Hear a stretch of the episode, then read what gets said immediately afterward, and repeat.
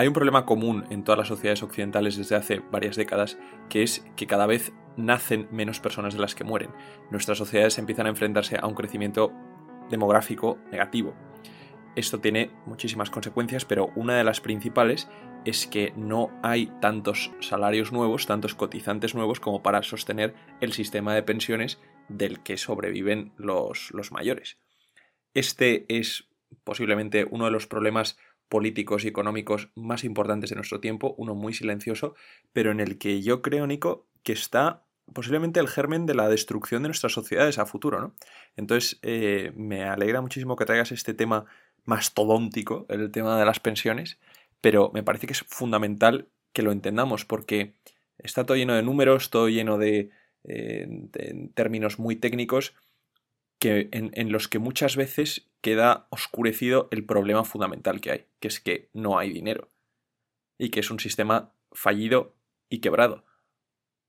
Vamos a ir poco a poco, hola Alfonso, pero, pero es verdad lo que dices. El, el sistema de las pensiones, el sistema de pensiones español tiene un problema inherente que cada cierto tiempo resurge en nuestras conversaciones, lo oímos en noticias, lo comentan políticos. Recientemente ha habido una reforma planteada por, el gobierno del PSOE que se aprobó este verano y ahora se está negociando una segunda parte de esta reforma. El problema es que, como veremos, esta reforma, tanto como otras anteriores propuestas por el PP, eh, son o atacan cuestiones accesorias al problema fundamental de las pensiones. Entonces, esto es algo que siempre nos da mucha pereza entrar en ello, porque como tú dices, es un tema mastodóntico y es un galimatías enorme.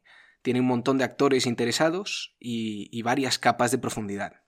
Además, eh, lo queramos o no, muchas veces también decimos, pues, pues ¿para qué me importa? O sea, estamos a lo mejor a 20, 20 30, pues 40 años de que nos afecte y entonces pues, pues ya lo miraré después, ya miraré después cómo funciona. Pero no, no debe de ser así. O sea, es un tema que, que tenemos que estar empezando a enterarnos desde ya. Claro, porque el, tema que, quiero presentar hoy, o, la idea principal, es que debería preocuparnos la posibilidad de no recibir una pensión, y punto, o no recibir una pensión suficientemente grande, si el sistema sigue como está actualmente. Entonces, Nico, por empezar en un sitio, lo más básico, ¿cómo funciona el sistema de pensiones? Eso, las cotizaciones, la seguridad social, todo eso, eh, ¿cuál es el mecanismo? Pues Alfonso, en líneas generales tenemos todos más o menos claro cómo funciona. Es eh, los contribuyentes, es decir, los trabajadores, aportan un dinero cada mes al Estado.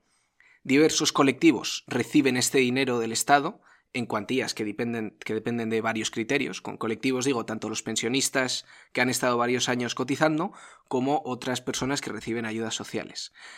Y además de esto hay muchos actores implicados. Tenemos principalmente tres grandes, eh, que son el Estado, que gestiona todo esto, la patronal que representa a los empresarios a través de la COE y CEPIME, que es Confederaciones Españolas de Organizaciones Empresariales y de Pequeña y Mediana Empresa. Y por otro lado tenemos los sindicatos que representan a los trabajadores, principalmente UGT y comisiones obreras.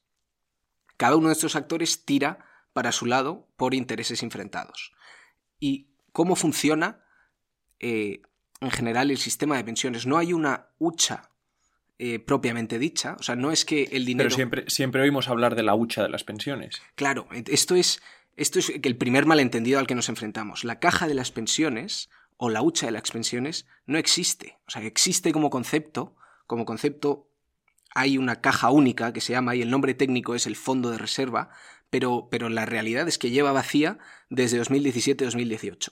Eh, su punto máximo fue en 2011 y esta caja está vacía, le queda poco, pero, pues está vacía. Y lo que sale, lo que entra, sale el mismo año, incluso entra menos de lo que sale. Y esto lleva así eh, varios años. Entonces, perdona, por, por eh, en, ver si lo estoy entendiendo. Resulta que el Estado aparta ciertos de los recursos de los que eh, recauda para el pago de las pensiones. Pero que eso es un first in, first out, un FIFO. O sea, no hay, no hay una reserva todo lo que entra ese año se consume ese año. Ahora vamos a entrar en exactamente cómo funciona esto del el Estado, lo que le entra al Estado, pero es lo que está entrando ahora mismo, está saliendo ahora mismo, y está entrando menos de lo que sale. Lo que está ganando la seguridad social a través de las contribuciones de los trabajadores y de las empresas, que es lo que aportas parte de tu sueldo a seguridad social, sale ese mismo mes y se paga a los pensionistas. Y además el Estado aporta eh, lo que antes eran préstamos y ahora son transferencias, aporta un extra. Es decir, hay un déficit en el sistema de seguridad social. Está aumentando la deuda. Claro, porque, claro, porque eso, el Estado, ese dinero no lo puede sacar de otro sitio más que emitiendo deuda. Eso es, y lo saca también de. de o sea, es de los, parte de los presupuestos generales del Estado, se destina a eso. Entonces, esto ¿Cómo se puede explicar? O sea, lo que está pasando aquí es que los trabajadores de hoy en día están pagando las pensiones y ayudas a la gente que lo recibe ahora mismo. Esto eh, no tiene por qué ser algo malo, pero se nos tiene que quitar de la cabeza el hecho de que tú estás contribuyendo a tu pensión porque no es verdad. O sea, el dinero que estás contribuyendo está saliendo ahora mismo. Porque en, en teoría el sistema sería que tú lo que contribuyes, el Estado lo guarda para cuando te toque a ti estar jubilado. Mm, ¿O siempre ha funcionado esta, esta mecánica de tú se la estás pagando al que está jubilado ahora mismo, tú no te la pagas a ti mismo? El, sistema nace eh, a, partir de los pactos de Toledo, que es en 1995, cuando se hace una reforma con la idea de que todos los actores interesados, tanto políticos como sociales, pues vayan todos a una con una misma intención, nace como con cinco principios, que es el principio de reparto, que es que los activos financian a los jubilados directamente, o sea, siempre nace con esa intención, pero con la idea también de tener una caja única a la que se vaya contribuyendo y para, para un mal día, que hubo un mal día con la crisis y se, metió mano ahí, primero el PP y luego el PSOE. Ese es el primer eh, punto, reparto. El segundo es proporcionalidad contributiva, que si aportas más durante tus años de trabajo, recibes más cuando te jubiles, con unos máximos esto está capado y con unos mínimos. Universalidad es el tercer principio, que es que aunque no hayas aportado, puedes recibir ayudas. Esto es lo que se llama pensiones no contributivas. No has contribuido y se te da una ayuda menor que al resto, pero se te da. Gestión pública, que es que esto está todo gestionado por la seguridad social. Y el quinto principio es suficiencia de prestaciones, que es que el dinero que reciben los pensionistas sea suficiente para cubrir gastos básicos. Entonces estos son los cinco principios y para responder a tu pregunta, sí, desde el primer momento se, se diseña así, pero se diseña con una pirámide de población distinta, con un problema demográfico que en ese momento no estaba. Eso es muy interesante porque eh, las pensiones, o la primera vez que se empieza en la historia a hablar de una seguridad social, es el canciller alemán Otto von Bismarck, que lo que pone es una ley de pensiones en las que la edad de jubilación está en los 65 años, en 1870, cuando la edad media de la esperanza de vida en Prusia, en aquel momento en Prusia y en Alemania, eran los 43 años. Entonces, claro, eh, lo que pasa es que la población ha cambiado radicalmente. Y eso, eso es un problema al que nos estamos enfrentando ahora. Luego llegaremos a los problemas. Vamos a ir primero eh, a explicar bien cómo se ingresa este dinero, que es aclarar este, un poco desenrollar el, el lío que, tenemos al principio de si el Estado guarda parte del dinero o de dónde viene, y luego vamos a ver también cómo se gasta este dinero. El cómo se ingresa, eh, el sistema se sostiene sobre dos patas principales. El sistema público, que es el más importante, que es lo que hemos venido adelantando, y lo segundo es lo que se llama la previsión social complementaria, que estos son planes privados y planes de jubilación de las empresas. Es decir, las empresas también pueden ayudar a un plan de pensiones del trabajador, que esto ya sí que no, no es que tú se lo pagas directamente a los que están ahora jubilados, sino que se te guarda. Sino que tú vas guardando un poquito para cuando seas mayor. Sí. Pero esto es muy minoritario, o mucho menos importante que el sistema público. ¿vale? El sistema público, eh, como funciona, es que tanto la empresa como el trabajador están obligados a, contribuir. Y aquí es, esto es lo más lo más eh, alucinante o lo que más nos puede chocar, que es el trabajador, además del IRPF, nosotros pagamos seguridad social, que más o menos es en torno a un 6,4% de todo a la nómina y beneficios. Y la empresa paga lo que se llama la cuota patronal, que es un en torno a un 31, puede ser más, por ciento del salario del trabajador. Es decir, la empresa te está pagando a ti un salario y pagan a la seguridad social un 30%, entre un 31 y un 37 de lo que te están pagando a ti. Por poner un ejemplo, un trabajador que gana 1.800 euros al mes, que son 21.600 al año, la empresa está pagando algo más de 10.000, casi 11.000 euros a la seguridad social. Además de los impuestos de sociedades, por ese trabajador. O sea, esto es para que veamos la cantidad de dinero y luego veremos ya cifras totales que una empresa eh, aporta a la seguridad social en nombre de un trabajador. Y aquí vemos los primeros intereses de la patronal que, o que defiende la patronal en función de las empresas. Las empresas, este gasto, que es gasto de contratación o de tener trabajadores, lo tienen muy en cuenta, es un gasto muy grande. Y esto sería la primera parte del sistema público, cómo entra el dinero, y que ya decimos, esto no es suficiente. Hay transferencias que tiene que hacer el gobierno de los presupuestos generales del Estado para complementar esto.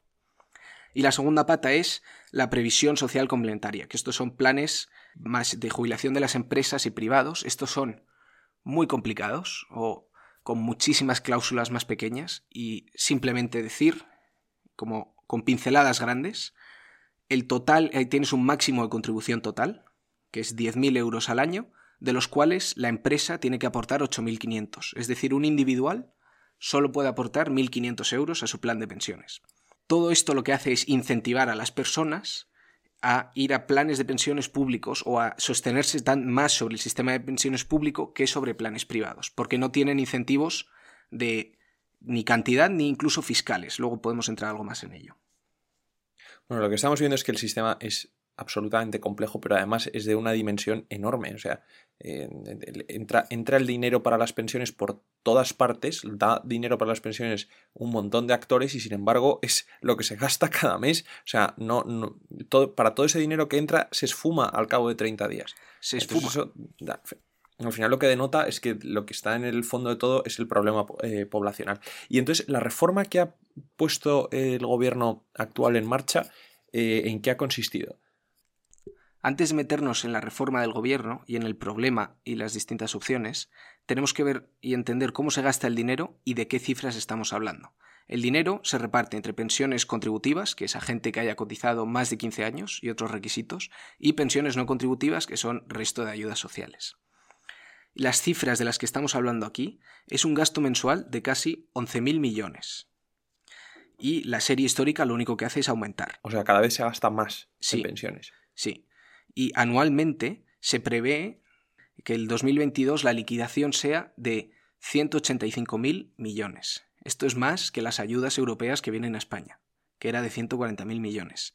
El gasto de 2022 se prevé que sea de 185.000 millones y en 2023 se ha presupuestado 200.000. Esto es... O sea, que todas las ayudas europeas que vienen por el COVID se irían por el desagüe de las pensiones. En menos de un año en menos de un año. Es impresionante. Y, no somos capaces de gastarlas, las ayudas europeas que están llegando. Eso es impresionante. Y al año, eh, al año la diferencia entre lo que ingresamos por seguridad social y lo que se gasta es 8.000 millones. Ese es el famoso agujero de la seguridad social. Que ya casi llega, el agujero total de varios años que ha ido sumando, va a llegar ya casi, si no ha llegado, a 100.000 millones. Es decir, a casi toda la ayuda que nos llega de Europa. O, sea, es una cantidad de dinero lo que, estamos no somos capaces de imaginarla. Lo que estamos es de pie sobre el abismo. O sea, no sé sobre qué nos sostenemos porque tenemos el agujero negro abriéndose bajo nosotros. Es, es un gasto enorme. Es más de un 40% de los presupuestos generales del Estado destinados a esto. Sí, que normalmente nos pensamos que los presupuestos generales del Estado va a haber tanto a defensa, tanto a justicia y tal, y la mayor parte se lo comen las pensiones. Y no, y no hay quien lo, quien lo pueda parar. O sea, no hay. Eh, o sea, es un problema de, a priori sin solución. Porque el problema tiene dos, dos ramas muy claras. El primero es la demográfica, que es baja natalidad y aumento de esperanza de vida. Es decir, entra menos dinero por la baja natalidad y sale más dinero porque aumenta la esperanza de vida, por lo tanto hay más pensionistas. Y el problema económico, que sería la segunda pata, es el salario medio de la gente que está jubilándose es mayor que la que se jubiló hace tiempo, por lo tanto sale más, porque a partir del salario medio durante tus años de cotización luego se calcula cuánto recibes. Y el coste de vida está siendo mayor por la inflación. Y entonces, como las pensiones ahora se han ajustado a la inflación, necesitan que salga más. Por lo tanto, sale más, sale más y entra menos. Y además yo añadiría, añadiría hasta una tercera pata a ese problema, que es que el sueldo medio en España es de 1.000 euros y la pensión media en España debe estar alrededor de 1.200 o 1.100. La pensión media en España, con las nuevas subidas del gobierno, va a subir hasta 1.360. Fíjate, 1.360 y el sueldo medio en España es de 1.000 euros al mes. Entonces, claro, ahí tienes, ahí tienes el problema. O sea, los jóvenes que ahora empiezan a trabajar, que además España es uno de los países de la Unión Europea con mayor porcentaje de, paro juvenil, si no el que más, está ahí, con Grecia, creo. Eh, claro, ¿qué, solución tiene esto? Pues se han planteado distintas soluciones. El PP planteó una solución en 2013 que fue muy discutida y recientemente el gobierno del PSOE ha planteado una alternativa que dice Europa que no ha sido suficiente. De todas maneras, todas estas eh, distintos parches que se han ido poniendo no atacan al problema en sí. Vamos a ver un poco los parches. El primero es la revalorización, es decir, cuánto suben las pensiones de un año a otro. Las pensiones se tienen que ir ajustando en teoría al coste de vida, por uno de los cinco principios que habíamos dicho. Entonces, lo que antes había, lo que introdujo el gobierno de Rajoy, es lo que se llamaba el índice de revalorización. Y esto consistía en una fórmula compleja y complicada de explicar que básicamente lo, lo que tenía en cuenta para recalcular cuánto eran las pensiones era los ingresos de seguridad social, el número de pensiones que había, la variación de la pensión media y los gastos de seguridad social. Es decir, para recalcular las pensiones que recibía la gente o para hacerles el aumento, se basaba un poco en cuánto más ¿Cuánto había este en la caja? cuántos gastos, eso es. O cuánto iba a entrar en la caja. Y eso ahora no está en vigor ya que se ha vuelto a ligar al IPC. Eso es. Entonces, esto estuvo vigente entre 2018 y el 21, pero nunca llegó a aplicarse por, por lo polémico de la medida. Entonces, lo que se hizo en, efecto fue eh, aplicar el IPC.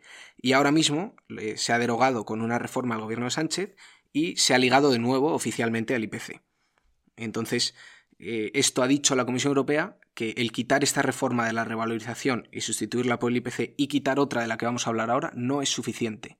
Es decir, seguimos teniendo un problema grave en las pensiones. Bueno, yo no la sé otra... si, no es suficiente o si incluso agrava el, el problema. Bueno, lo otro tampoco lo resolvía del todo. Sí, bueno, una cosa, una cosa es no resolverlo del todo y otra es agravarla, porque en el momento que tú estás eh, siendo cautivo de los precios, eh, más, más, ahora que estamos viviendo una inflación como nunca antes la habíamos vivido en Europa en 40 años, eh, estás totalmente vendido a que la parte menos contributiva a la sociedad, que es la, la que vive del Estado, estás obligado a subirles la prestación que tú les das. Cuando el Estado lo que está es encima reduciendo ingresos por, el, por el clima de inflación, ¿no? Porque con la inflación recaudas, están recaudando. Bueno, están recaudando eh, más. Eh, porque no, pero en, el sentido, en el sentido que sí, sí, el Estado está recaudando más, pero al ciudadano le está costando muchísimo más. Sí. Entonces, mm. sí, es verdad que el Estado está recaudando más con la inflación, pero mm, me ha quedado mal, más bien me estaba refiriendo a que el esfuerzo que tiene que hacer el ciudadano es muchísimo mayor. Sí. El segundo factor que se ha cancelado es el factor de sostenibilidad. Este factor, que lo quiso introducir de nuevo el gobierno de Rajoy, lo que tenía era tener en cuenta, lo que quería era tener en cuenta el aumento de esperanza de vida que está habiendo y que va a seguir habiendo. Entonces, quería reducir las pensiones de acuerdo a esto, es decir, la misma cantidad que tú hubieras recibido en 20 años, como ahora la esperanza de vida es 25 años, o sea, 5 años más, por repartirla en 25 años. Esto era, a los sindicatos esto no les gustaba, pero ayudaba a que saliera menos dinero. Esto se ha sustituido por, lo llamado, por el llamado mecanismo de equidad intergeneracional, que es, en vez de que salga menos, que era la propuesta del PP, entra más, que es la propuesta del PSOE, y este entra más corre a cargo de las empresas. Es decir, las empresas van a tener que pagar más y un poco más los trabajadores para poder, o sea, este mecanismo de equidad intergeneracional. En vez de que salga menos, entra más. Te digo una cosa, me parece terrorífico, porque es que viendo cómo has hablado antes de las cifras que tienen que pagar las empresas eh, de seguridad social, si ahora van a tener que pagar más para que entre más en esa, en esa caja, lo que va a ser a desincentivar la contratación por parte de las empresas, porque se les va a costar muchísimo más contratar a un trabajador, recurrirán a no contratarlo. Esta es, esta es una de las quejas principales de la patronal, desde luego. Y, ahora lo que, lo que, nos queda, lo que queda ahora mismo mm, por discutir, que se está discutiendo en estas últimas semanas de enero, principios de febrero, es dos cosas. El primero es eliminar el tope a las cotizaciones máximas y el segundo es el periodo de cómputo. El tope a las cotizaciones máximas, eliminarlo, resultaría en un aumento de costes laborales para las empresas, es decir, si ganas mucho dinero, aportas más, te quitan ese máximo de cotización. Y esto se refleja directamente en más costes laborales para las empresas. El segundo, el periodo de cómputo, es que ahora mismo se te cuentan los últimos 25 años antes de la jubilación para ver cuánto, cuánto es tu pensión. Y lo quiere aumentar el gobierno a 30 años. Esto los sindicatos están, están en contra porque el aumentarlo a 30 años lo que hace es que te cuenten años en los que ganaste menos al principio de tu vida laboral. Claro, porque como se te hace la media de la pensión con, en el punto más alto de tu sueldo de tu vida laboral, lo que quieren es abrir esa horquilla para que pueda ser menos. Eso es la parte del gobierno, sí, y los sindicatos están en contra. Además, y ya con esto dejamos lo último de las reformas, eh, han aumentado las cuotas de autónomos. Antes tenían un régimen también más complicado y el resumen de los cambios que han hecho es que aumenta lo que tienen que pagar los autónomos. Te digo una cosa, todo esto me parece que eh, lo que a quien más se está penalizando es a la empresa y al sistema de contratación, que es que en el fondo las empresas son las que crean el crecimiento económico, son las que contratan, son las que ponen más dinero en circulación en la economía. O sea, y al final si las estás lastrando con el pago de una deuda estructural inasumible, me parece que es que es una fórmula para el desastre. Eh, se plantea, por ejemplo, porque sé que en Francia sí, y ahora podemos hablar un poco del problema político que ha causado, en, en Francia Macron ha propuesto subir la edad de jubilación como uno de los métodos para bueno, para cortar la cantidad de dinero que se te va por ese lado de la sociedad. Y la reacción es brutal. Se prevén unas, se prevén unas huelgas en Francia eh, durante este año impresionantes por esto. En España se plantea, ¿no? Claro, en España se ha ido aumentando poco a poco con diversas reformas. Sin embargo, todo esto, incluso las que se están discutiendo ahora, eh, son parches. Cuando asciende un gobierno más, o sea, un gobierno de derechas, el PP, lo que hace es reducir el dinero que sale, perjudicando a los pensionistas. Cuando asciende un gobierno de izquierdas, lo que hace es aumentar lo que entra, perjudicando a las empresas. Esto, eh, da igual de qué lado estés, es insostenible. Es insostenible porque el, el problema es absolutamente demográfico. Lo que pasa es que ninguno de los dos bandos quiere atacar a la base del problema porque pierdes los votos de los 9, casi 10 millones de pensionistas que hay en activo. Eso es un debate interesantísimo porque las democracias occidentales actualmente, por este desajuste demográfico del que hablamos, son cautivas del espectro más envejecido de la población. Y esto tiene eh, consecuencias, no solo como estamos hablando en el plano económico de que eh, del agujero de la cantidad de dinero que se llevan, sino que como esta bolsa de votos que son los pensionistas en España y en todo, y en todo el mundo occidental, es una bolsa de votos tan, tan codiciada, los políticos están vendidos a unos intereses, y lo voy a decir muy crudamente, están vendidos a los intereses de aquellos a los que les queda menos tiempo en el mundo, por ponerlo crudamente. Entonces, políticas que van desde la natalidad hasta el cambio climático, hasta la educación, que son las que en teoría crearían o forjarían una sociedad muchísimo más competente, ya que estarían siendo aplicadas en la parte más joven del espectro, la que le queda más tiempo de vida para construir, para devolver a la sociedad lo que el Estado le dio, no está llegando porque se está consumiendo todo en lo que se está a punto de ir de la vida.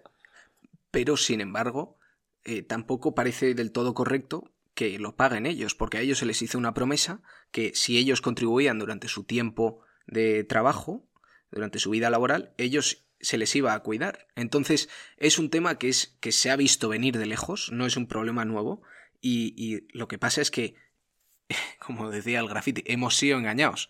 O sea, tanto los que estamos ahora contribuyendo como los que reciben los frutos de ellos haber contribuido. Entonces, soluciones que se puedan proponer es incentivar algo más los planes de pensiones privados, tanto reduciendo los tipos de, impuestos eh, al meter dinero ahí y al sacar. Y perdona, ¿no crees que eso es un parche más? ¿No, crees que el sistema está ya tan destruido, tan quebrado, porque es un sistema que está pensado para una sociedad como la del siglo XX, no como la del siglo XXI, que la única solución que puede haber es, ¿sabes?, destruir la casa y volverla a construir de una forma radicalmente distinta. Sí, pero la cosa es quién, quién lo paga. ahí. claro, no hay, no hay voluntad política además para hacerlo. Y si tuviera la solución, si tuviera la solución, ya te digo, no estaría aquí probablemente. No, estaría total. implementándola, si es posible. No, pero, pero, no, pero es importante. Eh, mira, eso que dices de implementarla. ¿Tú crees, yo es que creo que es imposible, que cuando tú llegas a un partido, imaginemos que mañana, Nico, eres el presidente de un partido nuevo, o de, o de uno de los actuales, yo estoy convencido de que la presión del lobby pensionista, que en España es particularmente fuerte, particularmente intensa, no te permitiría acometer una reforma de este calado. la cantidad de voces que tendrías a tu alrededor diciendo, mañana los periódicos nos van a matar, eh, mañana vamos a perder, cuando haya las elecciones vamos a perder 9 millones de votos, esto no hay quien se recupere, yo no creo que haya políticos sobre la Tierra eh, con voluntad suficiente para decir, bueno, pues mm, yo, pues sí, perderé las elecciones, pero me inmolo, mi partido se inmola, mi gobierno se inmola, pero esto es una reforma que hay que llevar a cabo. Porque es que la magnitud del agujero negro nos va a llevar por delante. Pero hagas como hagas la reforma, la tienes que hacer con los partidos de la oposición. Y eso, hoy en día, como están las cosas, es imposible. Pero, porque si no, llega el otro y, su campaña es voy a cancelar todo lo que ha hecho el anterior y, y, eso ahora mismo es imposible. Y es una pena, porque es un problema, el, todo el mundo está de acuerdo en que el problema existe. Pero nadie se atreve a meterle mano, como hay que meterle sin poner parches. Es que eso, eso lo has dicho fenomenal. La cantidad, ya hablando más en términos generales, ¿no? Pero la cantidad de enormes problemas que, que tiene España, que tienen nuestras sociedades, por, por, puro desgaste del tiempo, ¿no? Que solo pueden acometerse cuando haya un entendimiento entre el centro izquierda y el centro derecha, eh, se quedan en el tintero. Y esta es una de ellas. Y nos pensamos que, ah, que no pasará nada, pero, pero esto yo creo que nos lleva por delante. Se puede llevar por delante muchísimas cosas, incluida la democracia. Eh, a mí no me parece una coincidencia que esté aumentando la conflictividad social eh, en, los países occidentales. Desde luego no me lo parece, hay muchísimos factores, pero, pero estoy convencido de que uno de ellos es que lo que decíamos, el sueldo medio está en 1000 y la pensión media está en 1300. Eso es una sociedad que está quebrada o en proceso de quebrarse por completo. No sé yo si la próxima guerra civil que habrá no será entre las dos Españas, sino entre la España envejecida y la España y la España joven. No creo, no. Así, de importante. No, lo digo, lo digo como metáfora, ¿eh? pero, y además muy hiperbólica. Pero de decir, esto es un problema que no podemos seguir ignorando. Pero como es una bolsa de votos, parece que vale. Y no, y es, una pena acabar en una nota tan, tan negativa, pero es realmente no se le encuentra una solución fácil. No hay una solución fácil para este problema. Hay propuestas, he visto yo propuestas, eh, pero, pero es que da igual la propuesta que tenga, sea buena o mala, el implementarla va a perjudicar a alguien. Y ese grupo perjudicado es una, sea el que sea, ¿eh? sean los que empiezan a, cotizar ahora o los que están recibiendo su pensión, es una fuente de datos, una fuente de, de votos importantísima. Bueno, es muy importante también ver que, claro, así como los pensionistas votan hasta el final de sus días, los jóvenes solo empiezan a votar con 18 años. Yo soy muy partidario de bajar la edad de voto, pero además bajarla no a los 16, sino mucho más, porque el futuro que hipotecas es el de los niños que nacen hoy. Pero en fin, eso nos da para otro debate, si te parece, en otro episodio. Muchísimas gracias por traernos este tema tan interesante, tan complicado y que nos lo has explicado de una forma muy amena, lo cual te agradezco muchísimo y seguro que nuestros oyentes también. Eh, te veo la semana que viene. Pues nos vemos la semana que viene con un tema nuevo y ya sabéis que si queréis contactar con nosotros nos podéis escribir a la torre del faro podcast Hasta la semana que viene.